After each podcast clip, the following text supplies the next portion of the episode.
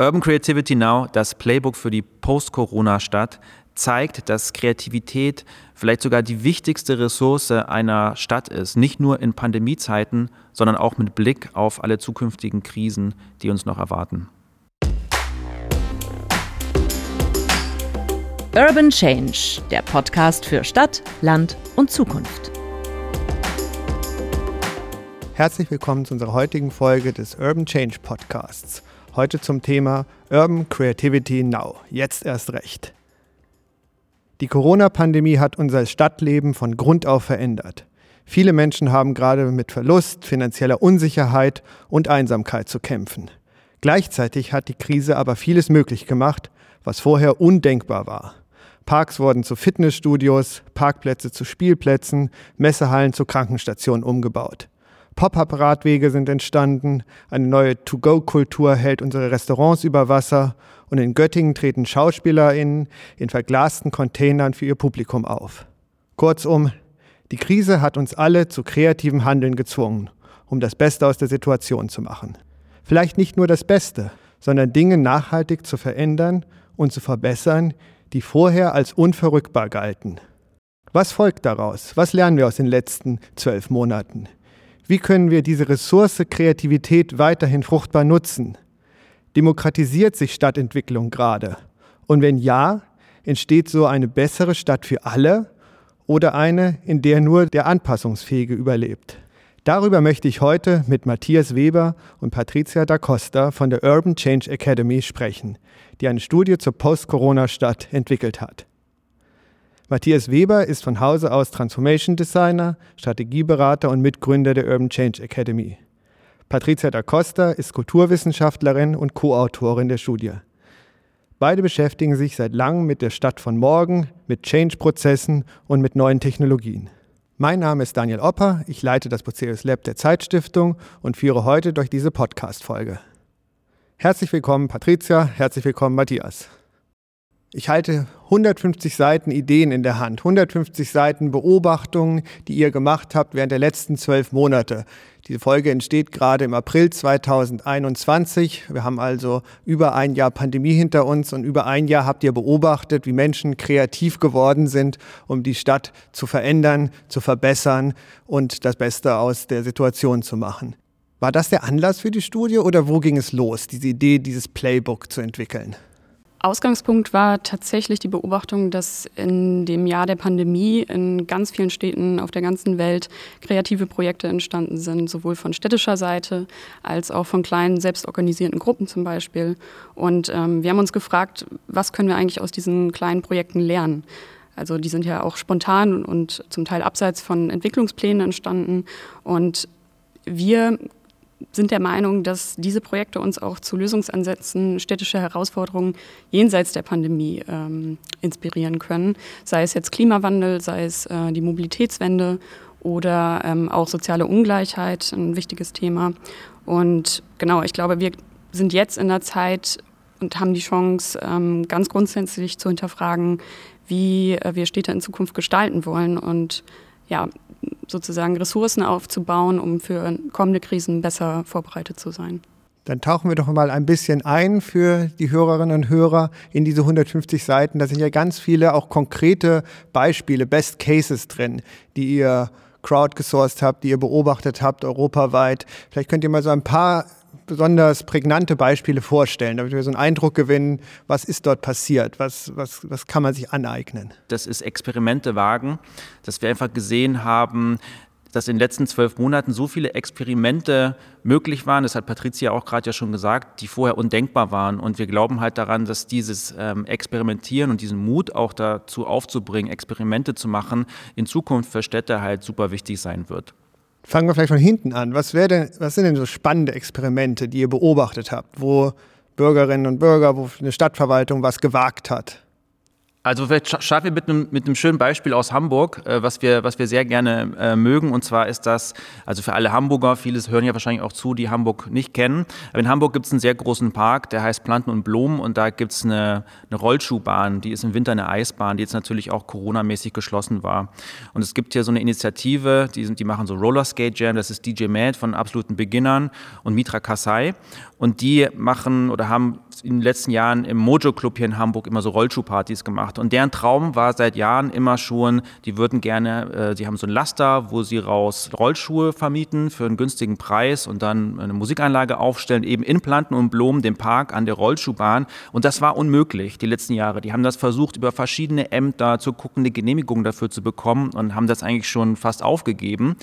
Aber in der Pandemie wurde es auf einmal möglich, weil es eben äh, vor allem im letzten Jahr ähm, 2020 eben sehr wichtig war, Aktivitäten draußen zu machen und schwuppdiwupps, auf einmal hat die Stadt erkannt, ah, das passt irgendwie gut zu der pandemischen Situation. Und dann war es möglich. Und dann konnten die sich hinstellen mit ihrem Truck und groß und klein konnten da Rollschuhe ausleihen, es lief Musik, also es war wirklich äh, über viele Tage im Spätsommer 2020 eine wunderschöne Atmosphäre da und hat wirklich diesen Ort nochmal besonders ähm, schön gemacht, so als er, äh, ja, als vorher. Um vielleicht direkt da anzuknüpfen, ein Beispiel auch aus Hamburg, das eigentlich mein Lieblingsbeispiel ist, ähm, ist eine Initiative, die eine Kooperation war zwischen der Stadt und ähm, Gubanyo, einer gemeinnützigen Initiative, die auch einen Duschbus in Hamburg betreiben.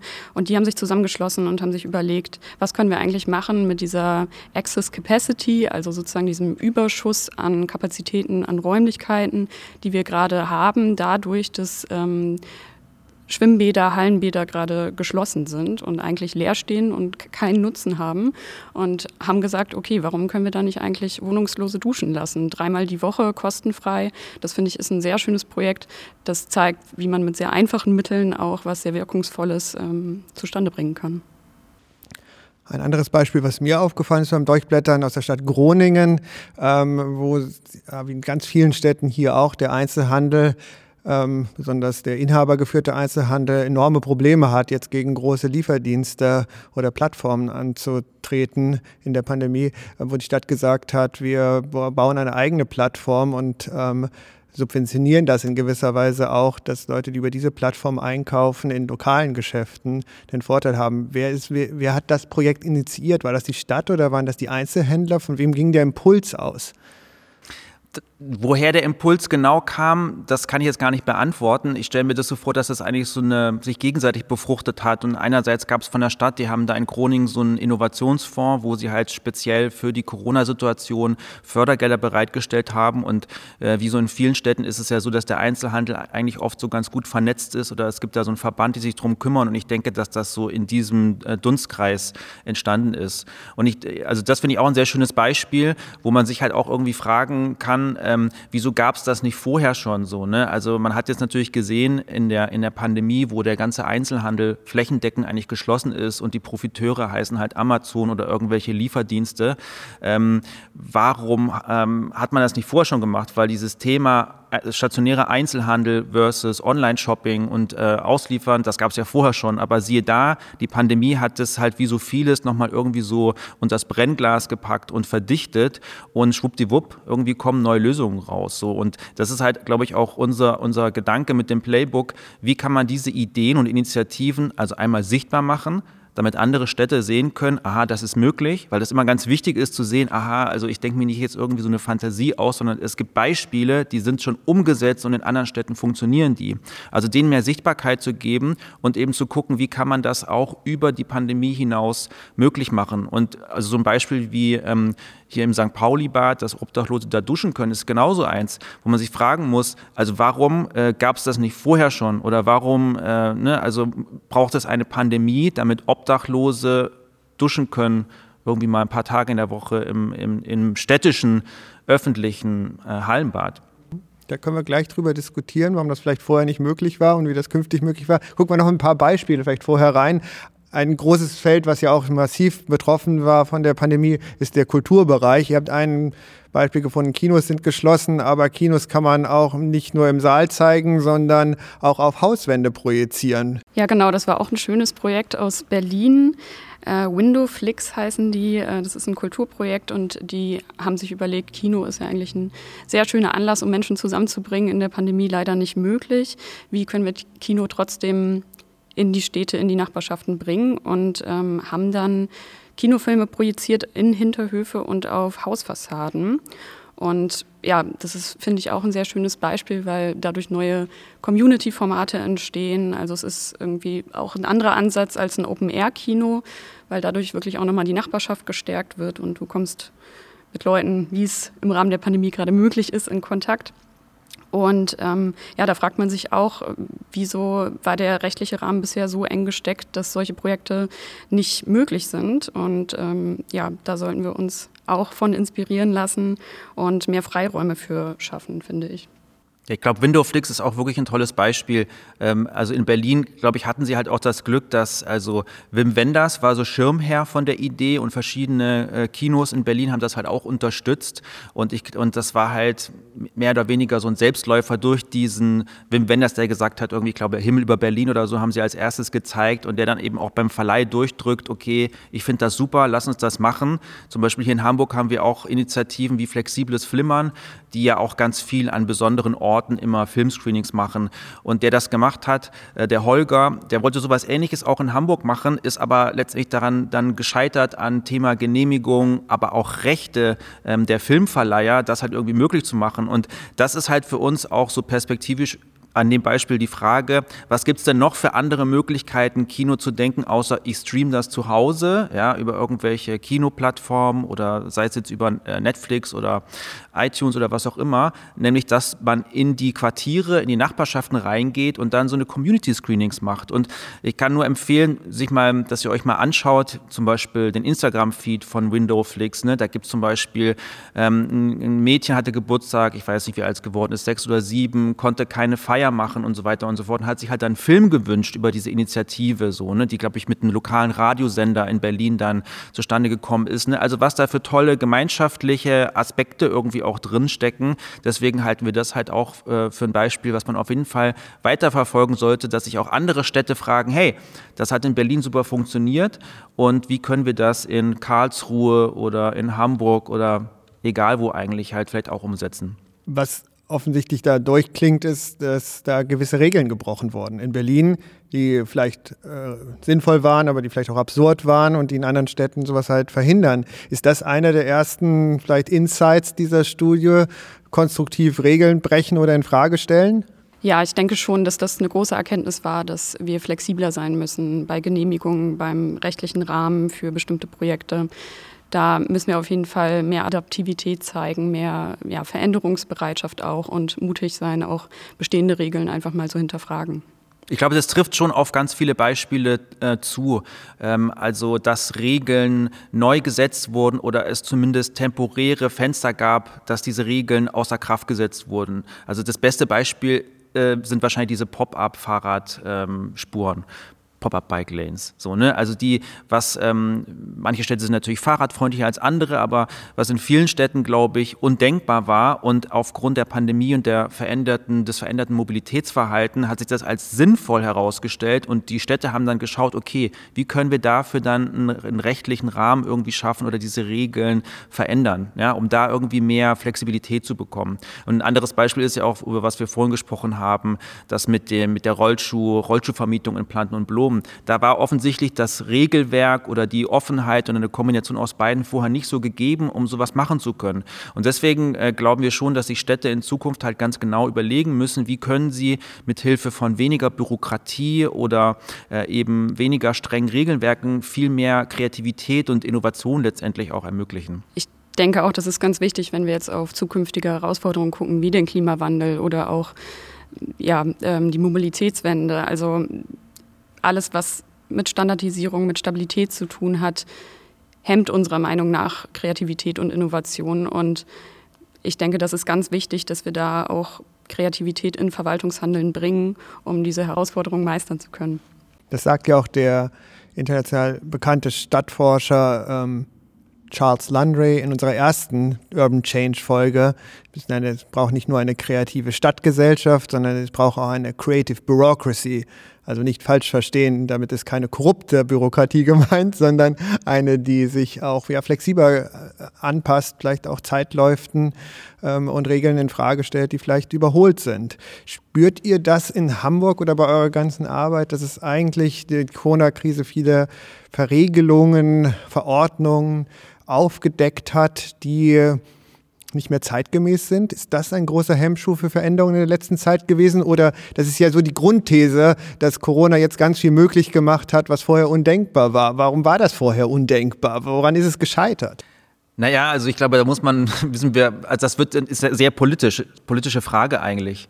Äh, und ähm, ich denke, im Vergleich zu anderen Städten war in manchen Bereichen, Hamburg hat sich da ein bisschen schwerer getan, diese Veränderungen zuzulassen oder irgendwie neue Regeln aufzu, aufzustellen. So. Also ich denke jetzt vielleicht ganz konkret daran, sowas wie Außengastronomie äh, zu öffnen im Sommer 2020. Ne? Also wo es halt einfach auch ganz klare Regelungen, Regelwerke äh, gibt, ähm, die das halt definieren. Da sind andere Städte halt, glaube ich, schneller gewesen oder haben sich früher getraut, das zu machen? Glaube ich, kommen wir noch mal später drauf zurück.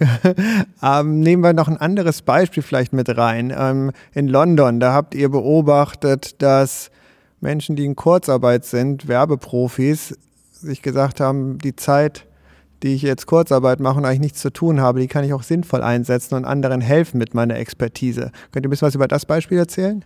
Genau, das ist eine Initiative in London gewesen, wo viele Agenturen, die ihre Mitarbeitenden in Furlough, also bezahlten Urlaub sozusagen geschickt haben, sich gesagt haben, ja, was äh, können wir als Kommunikationsprofis eigentlich mit unserer freien Zeit jetzt anfangen? Und haben gesagt, wir unterstützen gemeinnützige Initiativen und äh, kleine Geschäfte, die sich das sonst nicht leisten könnten, diese Arbeit in Anspruch zu nehmen. Und auch das finden wir, ist wieder ein sehr schönes Beispiel für Access Capacity, diesmal nicht in Bezug auf Räume, also es gibt keinen Überschuss an, an ähm, räumlichen Kapazitäten, sondern an Fähigkeiten, die da sind. Und daraus wurde ein sinnvolles, äh, selbstorganisiertes Hilfsangebot. Also es ist auch ein schönes Beispiel, weil es nicht von städtischer Seite initiiert wurde, sondern wirklich von Privatmenschen, die gesagt haben, ja, wir stellen jetzt mal was auf die Beine und da sieht man auch, was man so im Kleinen auch äh, wirklich schaffen kann. Und auch das wieder ein gutes Beispiel, dass man skalieren könnte, dass man in anderen Städten auch ähm, auf die Beine stellen könnte und sehr schön, wie ich finde. Mein Eindruck, wenn ich auf die ganzen Beispiele, die ihr gesammelt habt oder die auch beobachtet worden, schaue, ist, dass hier vor allen Dingen Bürgerinnen und Bürger, also die Zivilgesellschaft gesagt hat, wir nehmen das jetzt selbst in die Hand. Wir müssen was verändern. Ja, viele, weil sie auch, äh, weil ja, das Wasser bis zum Kopf reicht. Ähm, Künstlerinnen und Künstler, wir müssen was verändern. Ähm, dass die Impulse aber die ihr zumindest gesammelt habt, oft nicht vom Staat oder von der Verwaltung ausgingen. Ist es eine richtige Beobachtung, dass sozusagen die Zivilgesellschaft, Bürgerinnen und Bürger in der Corona-Krise vor allen Dingen gesagt haben, wir machen jetzt was anders, wir gehen voran? Ich glaube, es ist so ein bisschen eine Mischung. Also ich denke, es gibt durchaus viele Beispiele, die von Bürgern ausgehen, die privat initiiert sind oder kann auch sein von Stiftungen zum Beispiel, die eine Rolle gespielt haben. Und ich sehe aber auch ähm, ganz viel Bemühung äh, vielerorts von Städten, ähm, Rahmenbedingungen zu ändern oder darauf zu reagieren, was eben jetzt passiert oder was gefragt ist und darauf einzugehen. Also ich glaube, es bedingt sich so gegenseitig und ich denke, es wird einfach spannend äh, sein zu sehen, was da eben von nachhält. Ne, dass man, was passiert, was lernt man daraus als Stadt, als äh, Zivilgesellschaft, wie man in Zukunft Dialoge führt, zusammenarbeitet oder was man vielleicht als Bürger auch erwartet von der Stadt, welche Rahmenbedingungen man zur Verfügung gestellt bekommt. Also ich glaube, dass das ähm, dieses Zusammenspiel, ich würde es gar nicht sagen, dass es sind mehr Bürger als, die, ähm, als Städte, es ist auch regional ganz unterschiedlich, also wie wie fit oder wie fähig die, eine Stadt war, Rahmenbedingungen zu ändern. Ähm, und ich denke, das wird sich, ähm, glaube ich, erst rausstellen in den nächsten ja, Jahren, ein, zwei Jahren, also was da nachhaltig sich verändert. Aber was erwarten die Bürgerinnen denn konkret von ihrer Stadt, von ihrem Staat, von ihrer Verwaltung? Ich glaube, was ganz wichtig sind, sind Kanäle oder Plattformen, in denen äh, Bürgerinnen und Stadtverwaltung oder Städte äh, in den Dialog treten können. Also das würde ich mir mehr wünschen, dass es solche Initiativen auch wie Wir versus Virus, den Hackathon zum Beispiel, der ja von der Bundesregierung initiiert wurde, gibt. Kannst du das ein bisschen erklären für unsere Hörerinnen? Ja, kann Was ich da passiert machen. ist, das war natürlich auch ein ganz tolles Beispiel. Ja, das war im März 2020. Äh, da hat die Bundesregierung BürgerInnen, also die Zivilgesellschaft eingeladen, ähm, gemeinsam an kreativen Lösungen für die Pandemie zu arbeiten und ähm, ja, sozusagen das kreative Potenzial zu bündeln. Und da, daraus sind irgendwie 150 Projekte entstanden, wovon auch 150 später in die Umsetzung gegangen sind. Und ähm, einige Beispiele finden sich auch in unserem Playbook, ist auch ganz interessant nachzulesen. Und ich finde, das ist ein tolles Format, das der Zivilgesellschaft erlaubt, ähm, effektiv und auch koordiniert und strukturiert durch den Staat in dem Fall ähm, an Ideen zu arbeiten. Und davon brauchen wir auf jeden Fall mehr. Ich glaube, also Bürger wünschen sich einfach auch noch mehr die Möglichkeit, Dinge mitzugestalten. Und ich denke, der Grund dafür ist einfach, dass wir in der Pandemie einfach der Staat ist halt sehr stark geworden. So, ne? Es gibt so viele Verbote und Regeln und vieles davon wird einem ja wirklich einfach nur so vorgesetzt und ihr müsst euch jetzt so äh, verhalten. Ne? Also äh, extremstes Beispiel, sowas wie eine Ausgangssperre oder sowas. Und äh, wir haben halt schon so den Eindruck, dass dieser dieses Bedürfnis danach, wieder mehr Mitbestimmung zu haben und auch mal irgendwie am Tisch zu sitzen und gemeinsam zu gestalten und wirklich eine Mitsprache zu haben, dass das äh, auf jeden Fall größer werden werden wird äh, in den nächsten Jahren und dass man da auch viele Dinge noch regeln muss, so, ne? Also dass man als, als Gesellschaft äh, einfach nochmal drüber sprechen muss, was ist denn da eigentlich gelaufen? Das haben auch ähm, in unseren mit den Gesprächen mit den Experten, die wir geführt haben, war das ein eine ganz starkes, ganz starkes Thema. Also die Sorge auch damit verbunden, was ist denn eigentlich alles so gesellschaftlich in die Brüche gegangen und wie muss man nochmal so grundsätzliche Diskussionen über solche Themen halt auf einer gesellschaftlichen Ebene führen? Führen und dass man nicht einfach, sag ich mal, jetzt so in vielleicht zwei Jahren, wenn die Pandemie überstanden ist, ziehen alle wieder so ihre Krawatten zurecht und okay, jetzt geht es halt weiter wie bisher. Da ist unser Eindruck eben, dass das, ähm, dass das nicht passieren darf. Und ich denke, in dem Kontext ist auch ganz wichtig, wie Dieter Lepple uns auch darauf hingewiesen hat, dass wir so die wichtigsten Auswirkungen der Pandemie eigentlich ähm, an den Brüchen und Grenzen der Stadt, wie er gesagt hat, sehen. Also das heißt bei den Menschen im Dunkeln. Also wir sehen zum Beispiel die, die Armut nicht, die in den Städten da ist. Wir sehen die Kinderarmut nicht, die Probleme beim Homeschooling vielleicht in weniger privilegierten Familien oder migrantischen Familien oder auch die Menschen, die ihren Job jetzt in der Pandemie verloren haben. Und ich glaube auch, dass es wichtig ist, wenn wir über Dialog reden, dass wir auch den Menschen eine Stimme geben, die sonst ungehört bleiben, weil das auch ganz wichtig ist, wenn wir jetzt auf ähm, kommende Herausforderungen, gesellschaftliche Herausforderungen gucken. Vielleicht kurzer Einschub, wenn wir über Regeln in Frage stellen sprechen, dann geht es natürlich nicht darum, die Regeln in Frage zu stellen, die uns alle vor dem Ansteckungsrisiko vor der Pandemie schützen. Ich glaube, das zeigen die Beispiele auch. Es geht hier nicht darum, irgendwie ähm, die Bekämpfung der Pandemie in Frage zu stellen, sondern ähm, sie möglichst konstruktiv auch zu, mitzugestalten, die Möglichkeiten, die Freiräume dazwischen. Das seht ihr doch auch so. Also Absolut, ja klar, genau. Das, vielleicht als kurzer. Dachtest du, das äh, ist missverständlich? kurzer. Einschub, weil das ist heute natürlich immer risikoreich, wenn man über Regeln brechen spricht. Ähm, da, sowas ist natürlich nicht gemeint. Ähm, vielmehr ist gemeint, dass das Playbook ja ähm, in dem Sinne, was ist eigentlich ein Playbook, das ist ja so ein modischer Begriff, ähm, also so ein bisschen Studie, so ein bisschen Policy Paper, Handlungsanleitung, würde ich jetzt mal sagen. Wie definiert ihr das und vor allen Dingen, wie kann es helfen, genau solche Dialogprozesse in Gang zu setzen? Bisschen dies, bisschen das. ja, Playbook ist halt eigentlich so eine bunte, bunte Mischung, genau wie du es gerade schon beschrieben hast. Und ursprünglich kommt das ja so aus dem Sport. Playbook, Playbook da sind Spielzüge drin für, für den Sport. So. Äh, und ich glaube, aus diesem Geiste heraus kommt das. Ein Playbook zeigt eben verschiedene Möglichkeiten auf, die da sind und ist dementsprechend halt auch so modular. Ne? Man kann sich das angucken, man äh, kann Dinge besser verstehen, Zusammenhänge, hat konkrete Beispiele.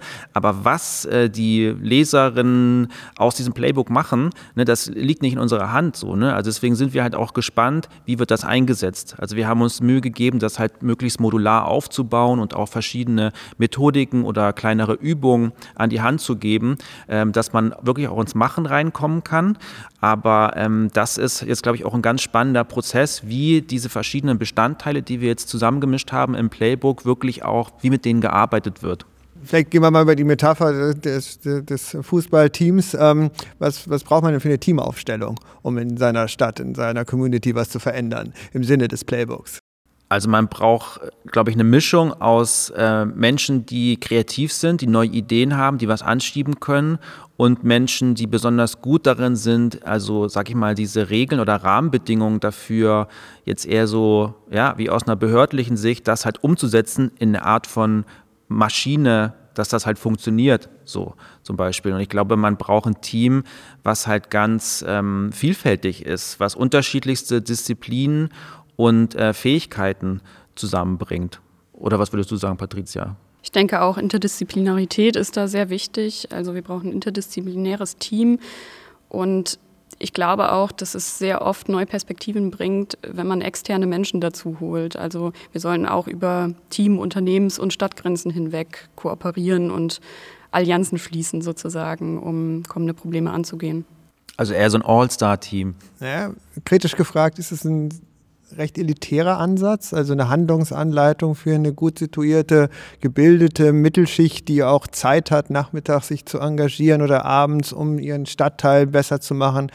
Ähm, die Beispiele sind ja auch oft aus der Kultur oder aus, ähm, aus der Wirtschaft gezogen, wo ja vor allen Dingen Akademiker aktiv sind. Ist, oder ist es ein Playbook, ein Team für alle? Naja, also, also ich glaube nicht, dass es elitär ist.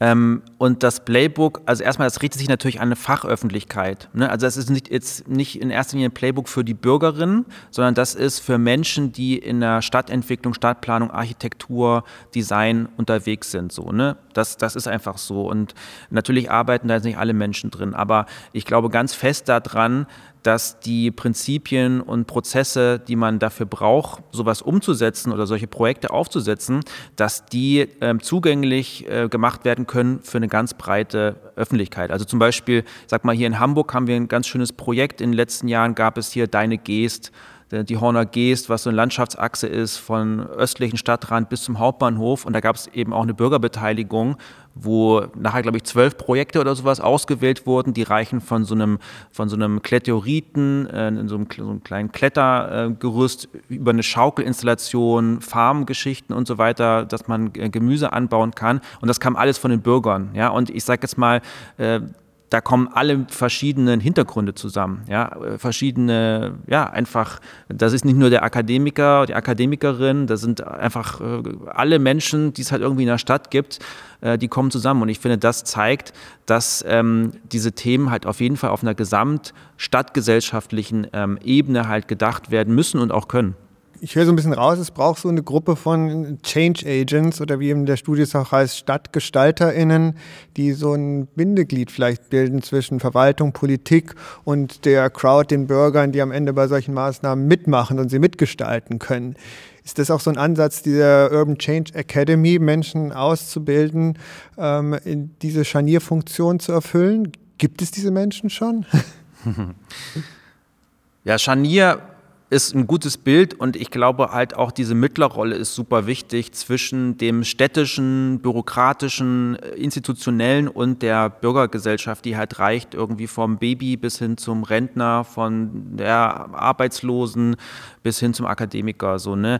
Also ähm, ich glaube, ich glaube, ja, dass es eine strukturelle Frage halt ist und äh, ich hoffe natürlich, dass wir mit der Urban Change Academy dazu Beitrag leisten können, weil was unser Ansatz dabei halt ist, ist Kapazitäten, Fähigkeiten äh, auszubilden, ja, ähm, welche, die man eben auf der Universität nicht lernt, sondern welche, die direkt aus Projekten herauskommen. Und das kann aber jemand sein, der Projekte macht, äh, zum Beispiel, weiß ich nicht, in, in sozialen Projekten. Das kann aber auch irgendwas zu tun haben mit dem Thema Innenstadtentwicklung. Aber wichtig ist uns dabei, dass es halt den Projekt, den Praxisbezug hat und nicht so ein Theoriewissen ist, sondern dass man genauso sagen kann, wie das Beispiel aus Groningen äh, mit, diesen, mit dem Lieferdienst für den lokalen Einzelhandel, sich mal so ein Projekt ranzuholen und zu gucken, wie habt ihr das eigentlich gemacht? Was waren die Hürden dabei? Was waren die Partner, die da mitgemacht haben zum Beispiel? Oder zum Thema Mobilitätsexperimente. Wie geht das eigentlich? Ne? Das ist jetzt nicht unbedingt was, was man,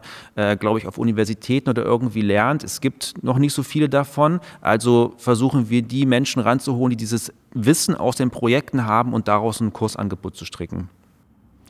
Und auch ganz simpel gefragt, wer beschäftigt diese Menschen am Ende? Es gibt jetzt manche Städte in Deutschland, die denken darüber nach, eine Nacht Bürgermeister oder Bürgermeisterin als Stelle zu schaffen, die sich also eine, eine Stabstelle, die sich äh, explizit damit beschäftigt, wie man das Nachtleben post-Corona wieder ähm, lebendig gestalten kann, in Gang setzen soll. Sind es so Change Agents, die dann eigentlich doch bei im öffentlichen Sinne, im öffentlichen Dienst anzusiedeln sind? Oder funktioniert genau das gerade nicht, dass, wenn sie einmal in der öffentlichen Verwaltung platziert sind, ähm, den Wandel erzeugen sollen? Muss das von den Bürgern selbst kommen? Aus unserer Arbeit mit dem Playbook kann man halt schon sagen, es ist wichtig, diese Mischung anzuschauen zwischen Initiativen, die von Städten strukturell irgendwie geleitet werden. Oder zum Beispiel in Hamburg gibt es, glaube ich, so eine Stadt oder gab es mal so eine Stadtkuratorin, ja, die sich beschäftigt hat mit Kunst im öffentlichen Raum. Ne? Das ist irgendwie eine Stelle, die wurde geschaffen, vielleicht, glaube ich, von der Kulturbehörde oder so. Ähm, und die hat eben, hatte diese Scharnierfunktion mit anderen Projekten und Initiativen in der Stadt. So, das ist eine Möglichkeit. Es gibt ja aber auch ganz viel im Stiftungsbereich, die sich äh, eben einbringen in Stadtentwicklungsthemen. Dann gibt es ganz viele freiwilligen Initiativen so, ne? Also ähm, und ich glaube, es geht halt, die Stadt muss, glaube ich, verstehen, diese, diese Zusammenhänge zwischen den verschiedenen Initiativen und wo es Sinn macht, irgendwie eine Förderung zu machen, wo es Sinn macht, eine Stelle zu schaffen in behördlichen Umfeld, wo es Sinn macht, einfach Leute zusammenzubringen. Ähm, deswegen, ich glaube, die Frage, die du stellst, die kann man nicht so pauschal beantworten. Also eher darüber irgendwie zu beobachten, wie diese verschiedenen Systeme zusammenwirken und welche Rolle die Stadt dabei spielen möchte oder wo man auch sagen kann, wir verlangen von der Stadt als Bürgerinnen, dass die, dass die Stadt eine bestimmte Rolle spielt. Ja, vielleicht ist es tatsächlich gar nicht so eine Strukturfrage, sondern eine Frage des Mindsets. Genau, oder wie die Bürgermeisterin von Paris, ne, die jetzt ja also verschiedene Initiativen zur Mobilität, begrünte Dächer oder Champs-Élysées autofrei zu machen oder diese Idee der 15-Minuten-Stadt, ne, die halt auch eine ganz klare Vision davon hat und ich, äh, wie die Zukunft der Stadt aussehen soll. Und ich glaube, das ist auch ganz wichtig, dass Städte sich halt Gedanken darüber machen, machen, wie stellen Sie sich eigentlich die Zukunft vor? Was ist denn deren Vision? Und jetzt gar nicht mal eine Vision, die jetzt irgendwie so masterplanmäßig von den Bürgermeisterinnen irgendwie vorgestellt wird, sondern die halt auch gemeinschaftlich entwickelt wird äh, mit den Bürgerinnen zusammen. Ihr habt ja in der Studie auch viele Experten interviewt, ähm, eben für die, das Größere, das Bigger Picture. Wo kommen denn die Visionen für die Stadt von morgen her? So eine Vision, die muss halt gemeinsam, gemeinsam mit den Menschen, mit den Bürgerinnen entwickelt werden. Also wir halten nicht so viel von solchen Top-Down-Ansätzen, wo gesagt wird, irgendwelche Expertenkreise, die sitzen zusammen und dann zeigen die nachher so bunte Bilder, wie so in einem Automobilkonzern sich halt Visionen der Mobilität der Zukunft vorstellen. Also das eher so Richtung schrecklich, sondern wie wie führt man halt auch Diskurse gesamtgesellschaftlich, wie so eine Stadt der Zukunft aussehen soll. Und du hattest ja vorhin auch schon gefragt nach dem Thema, ist das nicht alles nur für Akademiker? Da muss man halt ganz genau aufpassen, dass man da wirklich eine möglichst breite Beteiligungskultur halt auch möglich macht. Ähm, die halt auch die verschiedenen Bedürfnisse in der Gesamtgesellschaft abbildet. Dazu hat äh, zum Beispiel Jens Wille, den wir auch interviewt haben von Ubilabs, auch gesagt, dass es ganz wichtig ist, dass wir mit den neuen Technologien, die ja da sind, auch ähm, Tools und äh, entsprechende Feedback-Kanäle schaffen, wo BürgerInnen auch einfach mal Feedback geben können zu Maßnahmen, die Städte initiieren, wie jetzt in Hamburg die Pop-up-Radspuren irgendwie in der Max-Brauer-Allee. Das äh, ja, man auch einfach mal mitteilen kann, das finde ich klasse oder so. Oder halt auch, wo läuft es noch schlecht, wo haben wir vielleicht irgendwie äh, plötzlich ein Loch im Boden oder einen zugeparkten Radweg und dass man da vielleicht über ein Tool am Lenker direkt Feedback gibt, ja, hier da muss irgendwie noch was getan werden. Genau, er sammelt ja im Prinzip in dem Sinne ganz viele Visionen allein durch die Best Practices, die in dem Playbook dargestellt sind. Wenn jetzt die Hörerinnen und Hörer sagen, ja, das inspiriert mich total, ich habe das mir angeschaut, äh, ich würde sowas auch gerne in meiner Stadt umsetzen. Ich habe aber gar kein Mandat, keine Funktion, keine öffentliche. Was kann ich eigentlich konkret tun, aber wenn ich diesen Drive jetzt spüre und den auch aufrechthalten möchte? Also ich glaube, der allererste Schritt äh, der gut sein kann, ist immer Kontakt aufzunehmen zu der jeweiligen Initiative, zu dem Projekt und da einfach mal anzurufen, eine E-Mail hinzuschreiben äh, und nachzufragen und sagen, hallo, ich bin so und so, so und so, ich interessiere mich dafür, wie habt ihr das gemacht? So, also das ist, glaube ich, immer ganz, äh, immer ganz gut. Man kann gerne auch uns anschreiben, äh, wenn wir einen Kontakt herstellen äh, ähm, sollen. Das können wir gerne machen. Dann haben wir eine Reihe von Übungen einfach auch drin ähm, oder Methoden in den Kapiteln, die sich natürlich in erster Linie schon, muss man sagen, an Fachpublikum richten, aber die erste Anhaltspunkte geben können, wie kann man jetzt was selber entwickeln mit seinen Kolleginnen äh, im eigenen Team zum Beispiel oder einen Workshop gestalten. Gerade für vielleicht kleine, selbstorganisierte Gruppen, Privatmenschen, die sich zusammengeschlossen haben und vielleicht irgendwie denken, sie würden gerne eine Freifläche bespielen in der Stadt, äh, könnte unsere Übung unerhörte Raumnutzung auch ganz interessant sein, dass man einfach mal, wie wir es auch vorschlagen im Playbook, eine urbane Inventur durchführt, also guckt, eine Bestandsaufnahme macht, was haben wir eigentlich für Räume in der Stadt, welche sind vielleicht frei geworden durch die Pandemie, äh, welche werden nur saisonal genutzt, ähm, die man dann bespielen könnte. Dass man da einfach mal sammelt, was haben wir für Räume und was möchten wir eigentlich machen, was für Nutzungen wollen wir ermöglichen dort. Und dass man das einfach mal in einem, in einem Team zum Beispiel mal ganz, ganz frei so aufschreibt, fünf Minuten, was fällt einem so ein und dann auch irgendwie ganz unerhörte Raumnutzung sozusagen kombiniert. Also dann zum Beispiel ein Theaterstück auf dem Spielplatz sich vorstellt oder irgendwie einen Kinofilm in einem Friseurladen. Also genau, da einfach ein bisschen kreativ wird und ja, ganz ganz innovativ äh, drüber nachdenkt. In Hamburg zum Beispiel äh, gibt es so eine Freiwilligenbörse, äh, Aktivoli heißt die, das, wo man einfach suchen kann nach Initiativen, ähm, äh, die es lokal gibt, wo man sich anschließen kann. Ne? Also das ist halt auch immer äh, ganz gut Verbündete suchen und schauen, gibt es vielleicht zu dem Thema, das mich interessiert, schon eine Initiative vor Ort, äh, wo ich mitmachen kann und dass man einfach gemeinsame Sache macht. Dazu hat der Bund auch gerade ins Leben gerufen, die Deutsche Stiftung für Ehrenamt und Engagement, die auch in kleineren Städten oder im ländlichen Raum genau solche ehrenamtlichen Initiativen, Vereine fördern soll oder wird, ähm, um mehr Change möglich zu machen. Ganz herzlichen Dank, Patricia, ganz herzlichen Dank, Matthias. Das war ein wunderbarer Einblick in ähm, das Urban Creativity Now Playbook, das die Urban Change Academy rausgegeben hat. Wo findet man das, wenn man sich das anschauen möchte? Auf unserer Webseite urbanchangeacademy.com, dann ist rechts oben so ein Button, drückt man drauf. Wichtig ist auch, das ist kostenlos, frei verfügbar, unter einer Creative Commons Lizenz äh, veröffentlicht. Das heißt, ihr könnt das weiterverwenden, remixen, ähm, wie ihr das wollt. Und an der Stelle möchte ich nochmal Danke sagen an unsere Partner von der Stadt Hamburg, von Hamburg Marketing, denn das Playbook wurde entwickelt mit Mitteln aus dem European Capital of Innovation Award 2018. Also vielen Dank dafür. Um da vielleicht noch hinzuzufügen, wir freuen uns natürlich auch immer über Feedback. Also wenn ihr Fragen habt, wenn ihr Anregungen habt oder auch Kritik, sind wir da ähm, sehr offen für und schreibt uns gerne eine Mail an hello at urbanchangeacademy.com.